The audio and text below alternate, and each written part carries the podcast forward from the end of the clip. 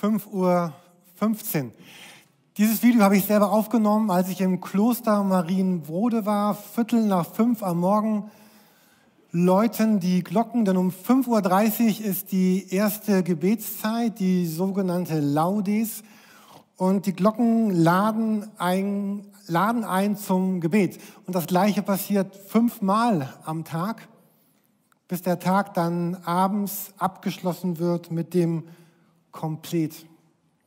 Warum läuten diese Glocken fünfmal am Tag? Unsere aktuelle Predigtserie heißt Beten. Wir schauen darauf, wie was Beten, wie das Beten mein Leben, unser Leben verändert und und prägt. Herzlich willkommen zum zweiten Teil unserer Predigtserie. Und an diesem Sonntag geht es um eine der, der wichtigsten Fragen unseres gesamten Christseins. Wie gelingt es eigentlich, dass Gottes Gegenwart meinen turbulenten Alltag prägt, durchdringt, dass ich Gott darin begegnen kann? Was ist eigentlich Gottes Gedanke, wie das geschehen könnte? Und was hat dieses fünfmalige Läuten der Glocken im Kloster eigentlich damit zu tun? Es gibt ein Versprechen von Jesus, was ich euch gerne zeigen möchte. In Matthäus 11, Vers 28 hat Jesus gesagt, kommt her zu mir alle, die ihr mühselig und beladen seid, ich werde euch Ruhe geben.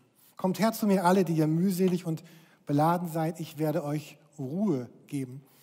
Und wenn man diesen Satz, der schon so kurz ist, noch kürzer sagen wollte, dann würde man sagen, kommt her, ich werde euch Ruhe geben. Kommt her, Ruhe geben.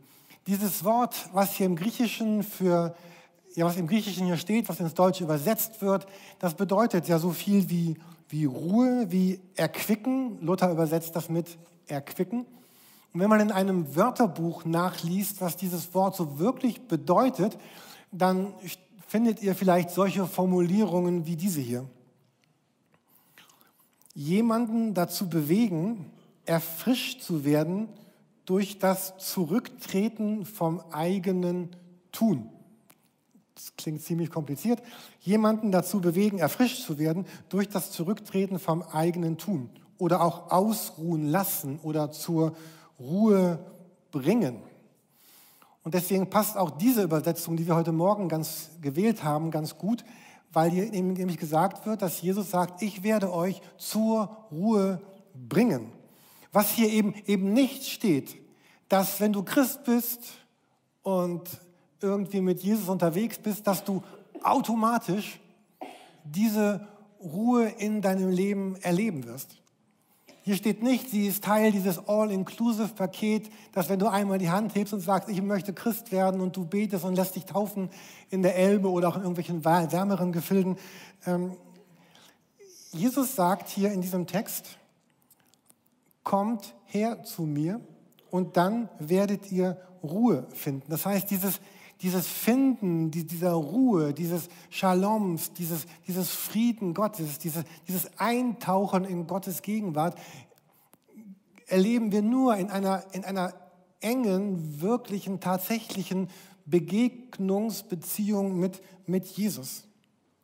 Wenn ich, wenn ich zu Jesus komme, wenn sich mein Herz bei ihm aufhält, dann, sagt Jesus, werde ich dir diese Ruhe geben. Es ist also nicht etwas Automatisches, was, was einfach passiert, sondern die, dieser Frieden Gottes, dieser Shalom Gottes kommt dann in mein Leben hinein, wenn ich zu Jesus bekomme, komme. Zwar ganz bewusst und immer wieder und, und jeden Tag. Und deswegen läuten diese Glocken im Kloster fünfmal am Tag. Weil fünfmal am Tag gibt es dort diese Gebetszeiten, wo, wo alle, die dort sind, zusammenkommen, alles liegen lassen, was sie gerade tun, um gemeinsam zu beten. Immer wieder zu kommen, bewusst und willentlich und dann diese Ruhe finden, zu der Jesus uns einlädt. Und wenn man dann diesen Bibeltext weiterliest, dann heißt es dort in Vers 29, unterstellt euch mir und lernt von mir, denn ich bin freundlich und von Herzen zum Dienen bereit, dann kommt Ruhe in euer Leben. Und hier sagt Jesus etwas Ähnliches noch einmal. Er sagt, dann, wenn ihr zu mir kommt, wenn ihr lernt, wenn ihr euch mir unterstellt, dann, dann werdet ihr mich erleben als diesen, diesen freundlichen, euch, euch zugewandten Gott, der nur darauf wartet, zu dienen, euch zu versorgen, zu geben, zu unterstützen, zu helfen. Und wieder sagt Jesus, es, es, es geschieht nicht automatisch. Es ist gebunden an mein Kommen, an mein Unterstellen, an mein Lernen. Und dann werde ich erfahren, dass dort ein Gott ist, der auf mich wartet, der nur darauf wartet, mir dieses Gute zu geben, was er in unser Leben hineingeben will. Wie geht es uns Menschen im Jahr 2020?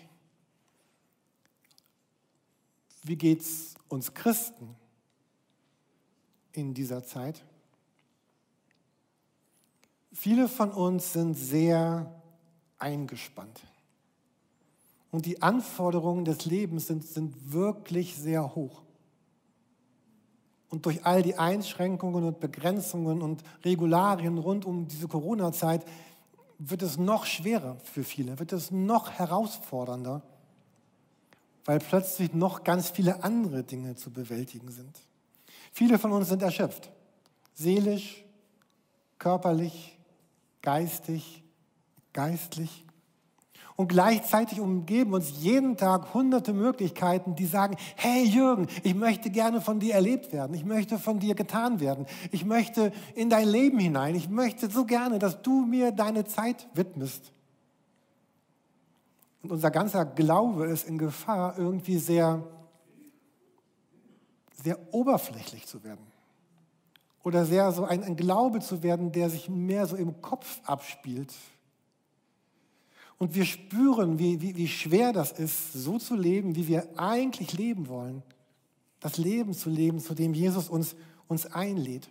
Unser Leben ist schnell und es ist bunt und es ist vielfältig und es ist teilweise überladen durch Dinge, die von uns gefordert werden, aber auch durch ganz vieles, wozu wir uns selber entschieden haben, was wir in unser Leben in den letzten Jahren eingeladen haben.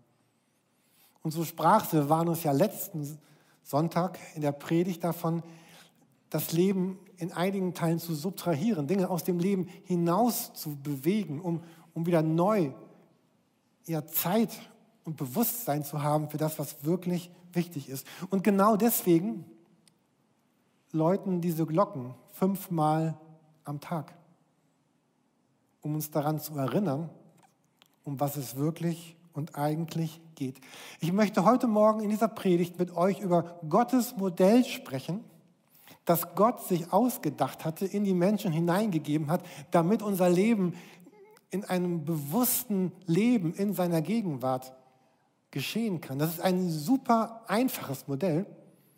Und dennoch haben wir Christen, auf jeden Fall die Christen in die westlichen Christen, sage ich das mal so, äh, dieses, dieses Prinzip weitestgehend vergessen und haben zugelassen, dass dieses Prinzip, was Gott sich ausgedacht hatte, in den letzten hunderten Jahren aus unserem Leben herausgedrängt wurde.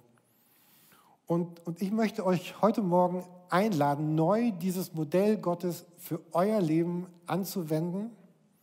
Ein Modell, unser Leben zu vereinfachen, wirklich zu verlangsamen, jeden Tag, egal wo ich bin, egal wer ich bin und auch egal in welcher Lebenssituation ich mich gerade befinde. Man hat dieser Idee Gottes später einen Namen gegeben und dieser Name ist Tageszeitengebet. Vielleicht habt ihr diesen Namen schon gehört, Tageszeitengebet oder auch Stundengebet, wie, wie andere das nennen. Und das bedeutet nicht, dass man, na ich erkläre, was es sein soll. Es bedeutet, dass ich, dass ich mehrmals am Tag eine, eine Pause einlege.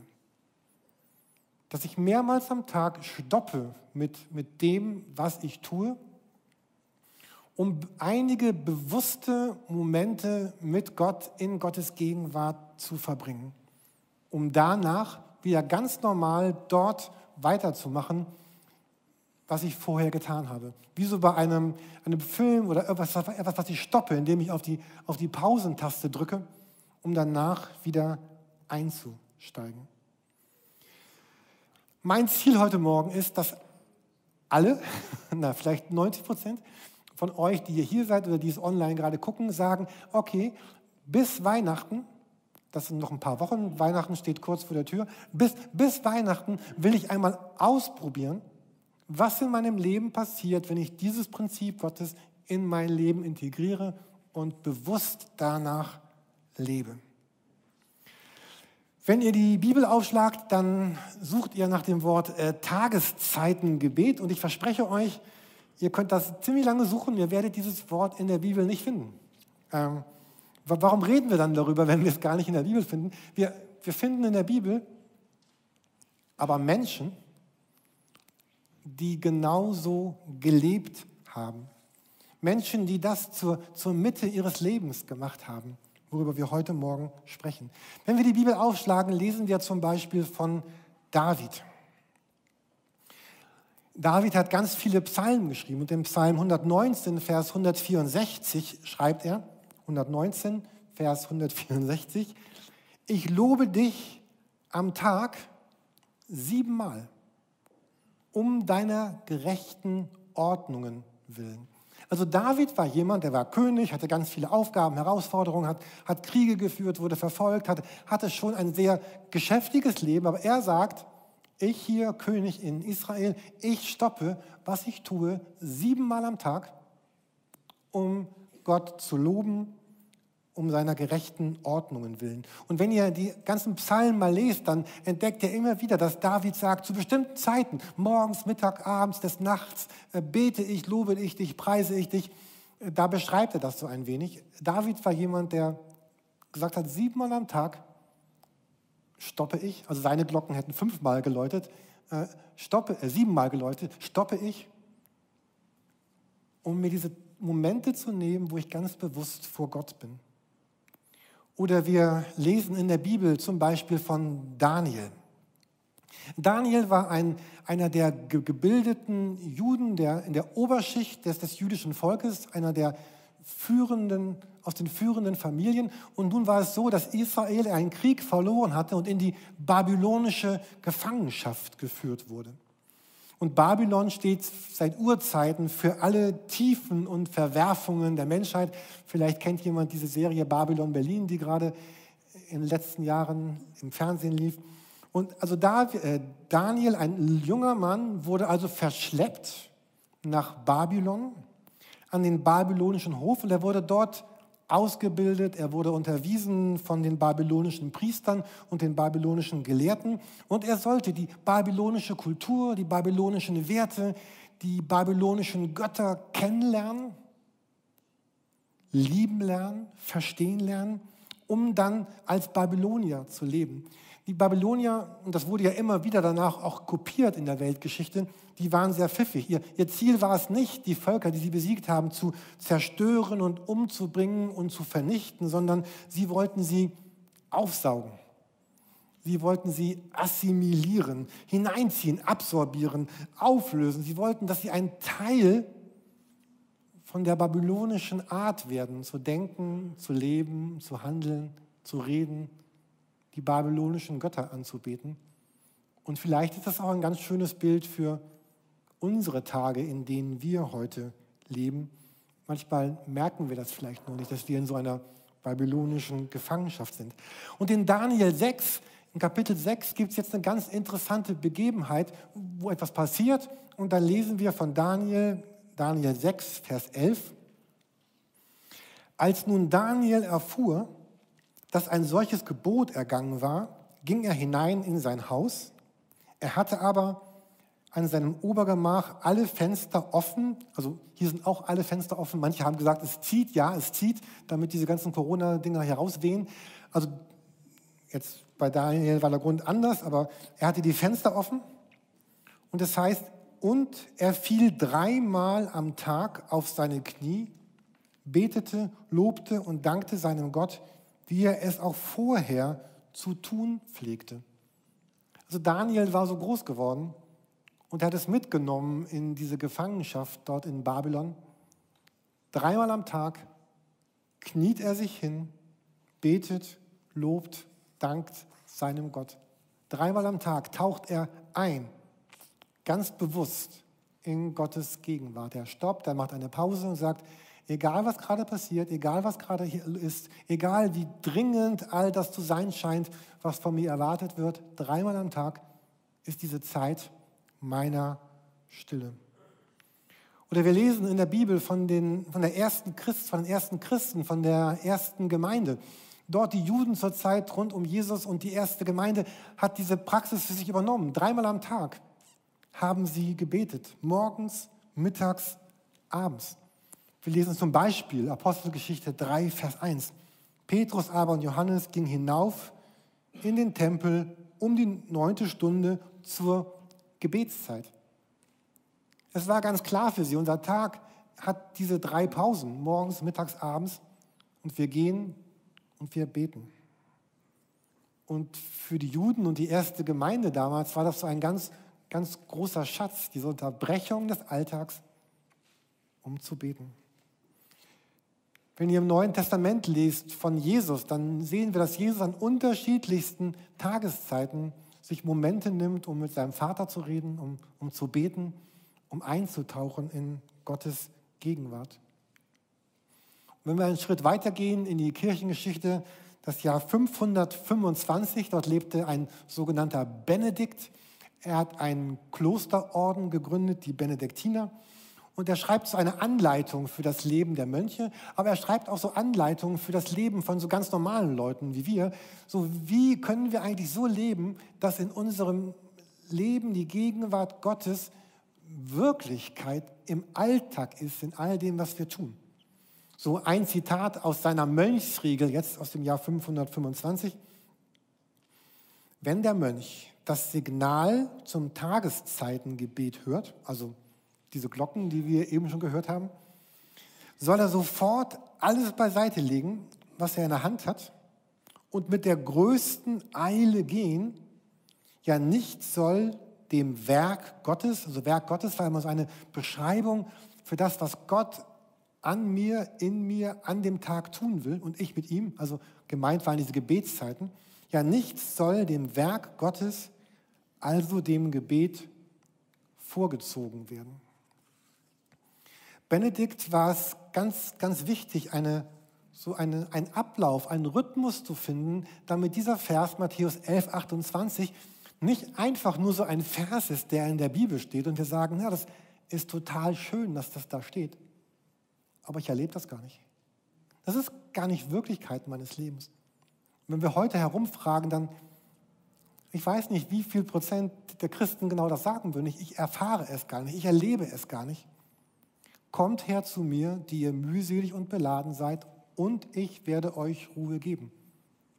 Deswegen fünfmal diese Glocken. Kommt zu mir. Nicht einmal, nicht zweimal, nicht nur bei eurem Start in das Christsein, nicht nur Sonntagmorgen, sondern jeden Tag. Und ich habe, es gibt hunderte von Bibelstellen, ich muss mich jetzt für eine einzige entscheiden, die, die eben davon sprechen, dass dass wir in dieser Gegenwart Gottes etwas erfahren, was, was wir sonst nicht erfahren würden. Psalm 46, Vers 11, vielleicht eine der bekanntesten dieser Bibeltexte. Lasst ab und erkennt, ich bin Gott. Hier sagt der Psalm, es gibt bestimmte Wesenszüge Gottes. Es gibt eine bestimmte Tiefe Gottes, die wir nur dann finden werden, wenn wir ablassen. Also wenn wir, das heißt so viel wie stoppen, Pause machen, loslassen, aufhören. Lasst ab und erkennt, ich bin Gott. Es gibt Teile des Wesens Gottes, die wir nur so erkennen und erfahren werden. Einen Schatz Gottes, den wir nur in der Ruhe finden, indem wir bei Gott sind. Dieses alte Wort verweilen, ich weiß nicht, wer das noch kennt, bei Gott sind, bei Gott verweilen, uns bei Gott aufhalten. So, aber die Frage, wie, wie machen wir das denn jetzt? Ich hatte ja gesagt, ich, ich werbe darum, dass wir es als, als Gemeinde und alle, die das gerade guckt online, dass wir sagen, ein, so ein nächster Schritt könnte sein, dass wir es einfach mal für die nächsten Wochen ausprobieren, das zu leben, was Gott schon in das Leben von David, von Daniel und in die erste Kirchen hineingegeben hatte. Äh, was könnte also mein nächster Schritt sein? Und es ist jetzt äh, ganz egal, ob du schon sehr lange Christ bist oder gerade eben Christ geworden bist oder ob Gott dich jetzt in diesem Augenblick anruft und sagt, ich möchte gerne, dass du, dass du Christ wirst. Ich möchte euch, euch einladen, dass wir, dass wir zwei oder dreimal, am besten dreimal am Tag stoppen, um ganz bewusste Momente mit Gott zu erleben und uns zu nehmen. Und der Schwerpunkt bei diesem dreimal Stoppen ist nicht etwas, etwas von Gott zu bekommen, auch nicht unbedingt Gott zu bedrängen, sondern eine Zeit zu haben, wo ich ganz bewusst mit Gott unterwegs bin, wo ich ganz bewusst mit Gott bin und in seine Zeit, in seine Gegenwart eintauche. Diese prägenden Momente nicht nur einmal am Morgen so etwas zu erleben, sondern über den Tag mehrfach, über den Tag verteilt. Ich glaube, dass die meisten von euch so auch mit Nahrung umgehen. Ich weiß es nicht genau, aber ich tippe mal, dass die meisten von euch nicht morgens so viel essen, dass es reicht bis zum nächsten Tag. Es sei denn, ihr macht gerade irgend so eine Fastenaktion oder so ein ganz langes Intervallfasten. Aber die meisten von uns essen morgens was, mittags was und irgendwas am frühen Abend, je nach eurer körperlichen Verfassung. Und, ähm, und wenn wir eben das nicht tun würden, dann würden wir unserem Körper schaden. Aber wenn wir das tun, dann baut sich unser Körper auf. Und seelisch und geistlich ist es eben ganz genauso. Wir, wir brauchen einen neuen, wir brauchen einen Rhythmus, der jeden Tag durchdringt. Ähm, ich weiß, wir haben alle andere Lebensumstände. Es ist ein großer Unterschied, ob ich gerade Vater und Mutter mit Kind bin oder, oder Handwerker auf dem Bau oder Ingenieur oder Senior oder Schüler. Jeder, ich weiß, jeder lebt in ganz anderen Lebensumständen. Und so wird dieser Rhythmus natürlich für jeden ein bisschen anders aussehen. Und der Schlüssel ist auch nicht, wie lange wir diese Pausen machen, sondern dass wir uns zwei oder dreimal am Tag diese Pausen nehmen, um uns in Gottes Gegenwart zu begeben. Vielleicht hast du morgens 15 Minuten Zeit und mittags nur 8 und abends 10 oder du hast eine Mittagspause von 50 Minuten oder zwei Stunden oder 30 Minuten oder wie auch immer. Aber du, es geht darum, dass jeder so seinen eigenen Rhythmus findet, um diese, um das, was wir damals bei Daniel gelesen haben, dieses dreimal am Tag stoppen, innehalten, in unser Leben zu integrieren, um unsere Aufmerksamkeit auf Gott zu richten und einfach einzutauchen in die Gemeinschaft mit Jesus. Ich habe dieses Wort eintauchen heute Morgen ziemlich oft schon benutzt. Vielleicht habt ihr es gemerkt. Das kommt ja aus der Predigt von Silvanus letzte Woche. Und ich fand dieses Bild so schön, dass das Beten bedeutet, dieses Eintauchen in Gottes Gegenwart. So Gott ist dieser Ozean, Gott ist das Meer. Und durch das Beten tauche ich hinein und erlebe all das, was, was Gott für mich vorgesehen hat. Und all denen, von denen wir geredet haben, David, Daniel, die Jünger, Jesus, Benedikt, haben dieses ganz einfache Mittel gewählt, um in Gottes Gegenwart einzutauchen, um sich seiner Nähe zu vergewissern, um Gott einzuladen. Und ich glaube für uns heute, dass diese Zahl drei eigentlich eine ganz gute Zahl ist. Wir brauchen nicht diese sieben von David zu übernehmen, vielleicht auch nicht die fünf der Benediktiner. Aber für mich scheint diese Zahl drei eine, eine gute Zahl zu sein, um dreimal am Tag zu stoppen und zu sagen, Gott, ich möchte, dass du durch den Heiligen Geist mein Leben durch, durchdringst, in mein Leben hineintauchst. Und das Gestalten kann, kann sehr einfach sein.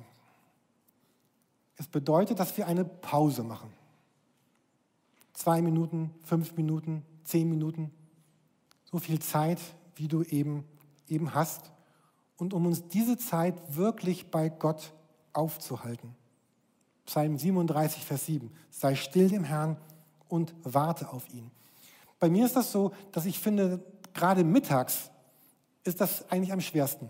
So, so, morgens kann man seinen Tag gut einplanen, bevor das Leben losgeht. Abends ist auch klar. Aber mitten am Tag diese, diese Zeit zu finden. Ähm, ich habe mir jetzt ganz neu so einen Dauertermin eingerichtet in meinem Kalender. 12.30 Uhr, ein paar Minuten Zeit. Und ähm, ich habe diese, hab diese Sanduhr wiedergefunden, die mir vor Jahren mal genau deswegen geschenkt wurde.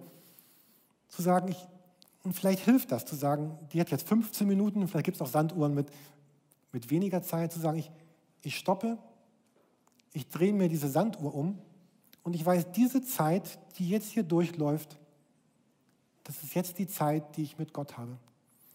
Ich habe es auch ganz oft gemacht, gerade mittags, dass ich mir mein, den Timer auf meinem Smartphone gestellt habe, auf 10 Minuten und dann klingelt der. Und ich muss mir jetzt keine Gedanken machen, sondern ich weiß, diese 10 Minuten, das ist jetzt so meine Primetime, meine reservierte Zeit. Diese Zeit, die, die Gott mir schenkt und die ich Gott schenke. Eine Zeit in der ganzen Unruhe des Tages. Und es tut gut, in dieser Zeit einfach einmal ganz bewusst zu atmen. Wir leben deswegen, weil Gott uns seinen Atem geschenkt hat. Wir leben körperlich deswegen, aber auch geistlich deswegen. Und vielleicht so ein paar Minuten zu nehmen, um bewusst auszuatmen und einzuatmen und dabei einen, einen einzigen Satz des Gebets zu sagen. Zum Beispiel Jesus Christus, Sohn Gottes in meinem Leben. Oder Vater, du liebst mich. Und beim Ausatmen, Vater, ich liebe dich.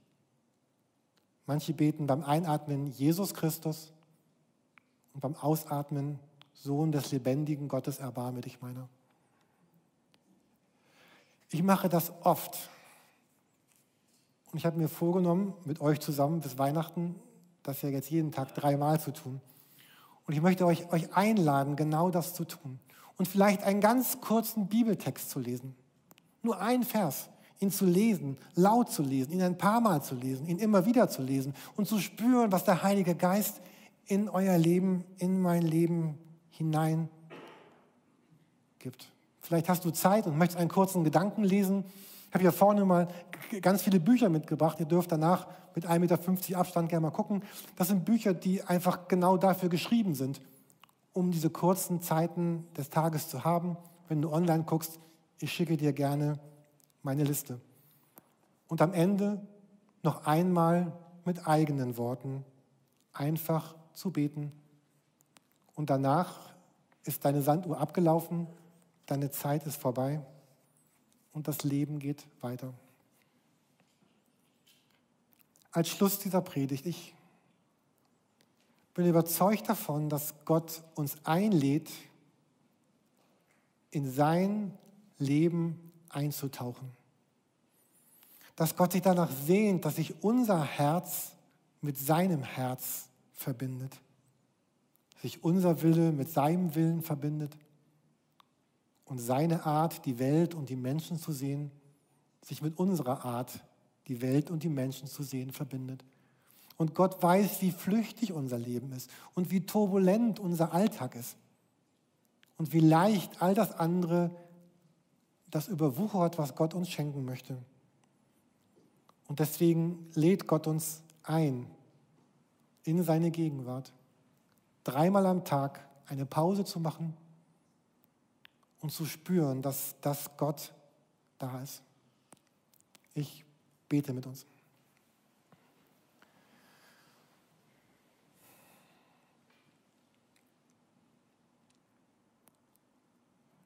Jesus, mich hat das sehr berührt, dieses zu sehen bei, bei David, bei Daniel, bei den ersten Christen, bei, bei dir, Jesus, wie diese Gebetszeiten am Tag Momente waren, um Gegenwart Gottes zu erleben. Und Jesus, du siehst, wie oft unser Leben so trubelig ist und wie oft wir ja ganz vergessen im Laufe eines bunten Tages, dass, dass, dass du die Mitte bist, dass wir aus dir heraus leben, dass wir in dir leben, dass wir in, in dir sind.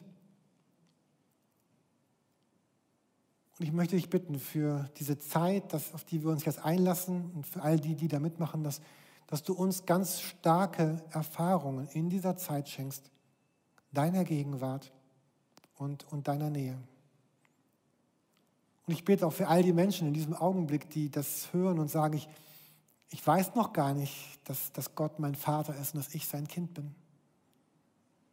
Und vielleicht magst du in diesem Augenblick, dass, dass Gott zum ersten Mal sagen, Jesus, ich danke dir, dass, dass du am Kreuz für mich gestorben bist. Ich danke dir, dass du auferstanden bist und mich einlädst in ein lebendiges, erfülltes, erfrischtes Leben mit dir.